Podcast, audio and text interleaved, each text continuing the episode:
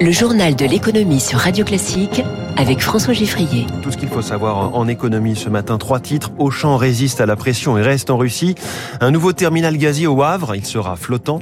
Et puis comment renforcer notre production agricole? La FNSEA interroge les candidats à la présidentielle. Premier invité, Nicolas Rousselet, PDG du groupe Rousselet. On parlera des taxis en plein choc des prix des carburants.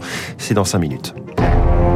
Radio La dernière fois que l'Ukraine avait appelé au boycott mondial d'une entreprise française, Renault avait annoncé quelques heures plus tard arrêter son usine de Moscou et réfléchir à, à vendre ses activités dans le pays. Cette fois, c'est Auchan qui est pointé du doigt par le ministre ukrainien des Affaires étrangères. Si Auchan ignore les 139 enfants ukrainiens assassinés pendant ce mois d'invasion russe, dit-il, ignorons Auchan et tous ses produits. Le message est clair, mais le PDG d'Auchan Retail International, Yves Claude, le dit, partir serait imaginable sur le plan économique, mais pas du point de vue humain. Il évoque euh, ainsi les salariés et les clients, la population russe. Analyse ce matin du spécialiste de la distribution, Olivier Dauvert. D'abord parce que en termes de chiffre d'affaires, c'est plus de 3 milliards d'euros sur l'ensemble du groupe, donc c'est pas loin de 10% du groupe. Et puis surtout, c'est un pays qui, depuis quelques mois, allait mieux après avoir été en difficulté commerciale. Donc c'est un très mauvais concours de circonstances parce que le pays pèse lourd et ensuite parce que les efforts depuis plusieurs années allaient enfin finir par payer. Et malheureusement, on a bien compris qu'ils ne paieront pas parce que de toute façon, Yves Claude l'a rappelé, l'activité russe en 2022 sera très probablement déficitaire. En tous les cas, c'est ce que le patron du groupe a annoncé hier. Alors vendredi, l'Europe a acté le projet d'achat groupé de gaz. Le mécanisme rappelle celui utilisé pour les vaccins puisque la Commission européenne jouera en quelque sorte le rôle de centrale d'achat. Dans le même temps, la France devrait se doter d'un terminal flottant de gaz. Total Énergie est mandaté par le gouvernement. Un navire de 300 mètres de long capable de stocker du gaz naturel liquéfié, de le chauffer et de lui rendre sa forme gazeuse pour qu'il puisse être injecté dans le réseau de gazoducs français d'Engie. Nicolas Boutor est analyste énergie chez Alpha Value. Ce terminal, il sert en fait de regasification. Donc euh, le gaz, avant d'être acheminé euh, des États-Unis ou du Qatar, il va être liquéfié, mis sur bateau et quand il va arriver en France ou en Europe, il va être regasifié. Et ce qu'on installe aujourd'hui, ce nouveau projet, c'est une usine de regasification pour pouvoir euh, faire venir plus de bateaux de gaz naturel liquéfié de nos différents euh, fournisseurs. C'est une très bonne chose à moyen terme, mais pas à court terme. Ce terminal-là va mettre plusieurs mois, voire plusieurs années à se construire. On parle d'environ 18 mois.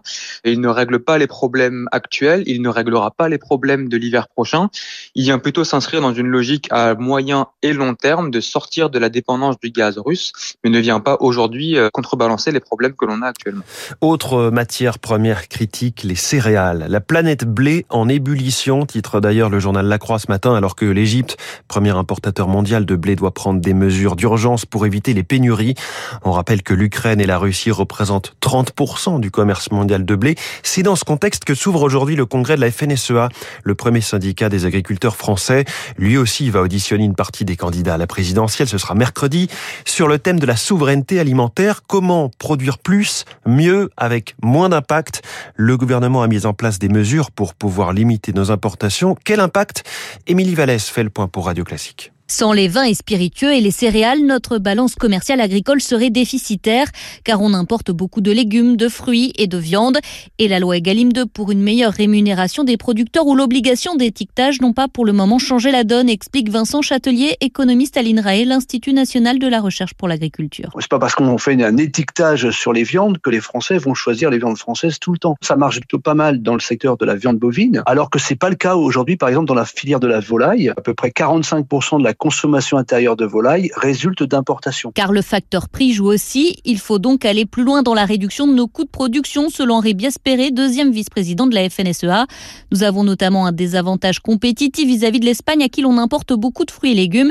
Il faut, selon lui, amplifier les mesures prises dernièrement. Il faudrait maintenir définitivement l'exonération de charges sociales sur la main-d'œuvre saisonnière et accompagner l'investissement, ce qu'on a commencé à faire avec le plan de relance et qu'il faut poursuivre. Et là, on redonnera des perspectives aux producteurs de fruits et légumes tout est possible, mais il faut un volontarisme et un accompagnement sur du moyen long terme. Et puis nous avons perdu notre puissance exportatrice. En 30 ans, la France est passée du deuxième au sixième rang mondial des pays exportateurs agricoles et agroalimentaires. Émilie Vallès, innovation en Chine dans la lutte contre le remont de la pandémie. Shanghai, 25 millions d'habitants à nouveau confinés à partir de ce matin, mais en deux étapes. C'est la partie est de la ville qui commence un dépistage géant, tandis que l'activité continue à l'ouest. Ce sera l'inverse à partir de vendredi. Un roulement pour ne pas stopper net l'économie. Ce matin, à la bourse de Shanghai, l'indice SSE Composite recule de 0,13%. Les marchés financiers, justement, à Tokyo, le Nikkei recule de 0,53% après deux semaines de hausse, hein, continue, alimentée notamment par la faiblesse du yen face au dollar. Si on regarde l'ensemble de la semaine écoulée, le Dow Jones a regagné un demi pour cent, le Nasdaq a progressé de 2,67, le CAC a reculé d'un pour cent. On reparlera bourse avec François Monnier euh, à 7h15, le patron de la rédaction d'Investir. Et puis en bref, une entreprise de plus sur le tableau des sponsors de Paris 2024, Enedis sera supporter officiel en distribution d'électricité des prochains JO, selon les informations du JDD. Dans un instant, euh, Nicolas Rousselet avec nous, le PDG du groupe Rousselet, les taxis G7 et leurs passagers qui nous écoutent en ce moment sur la route.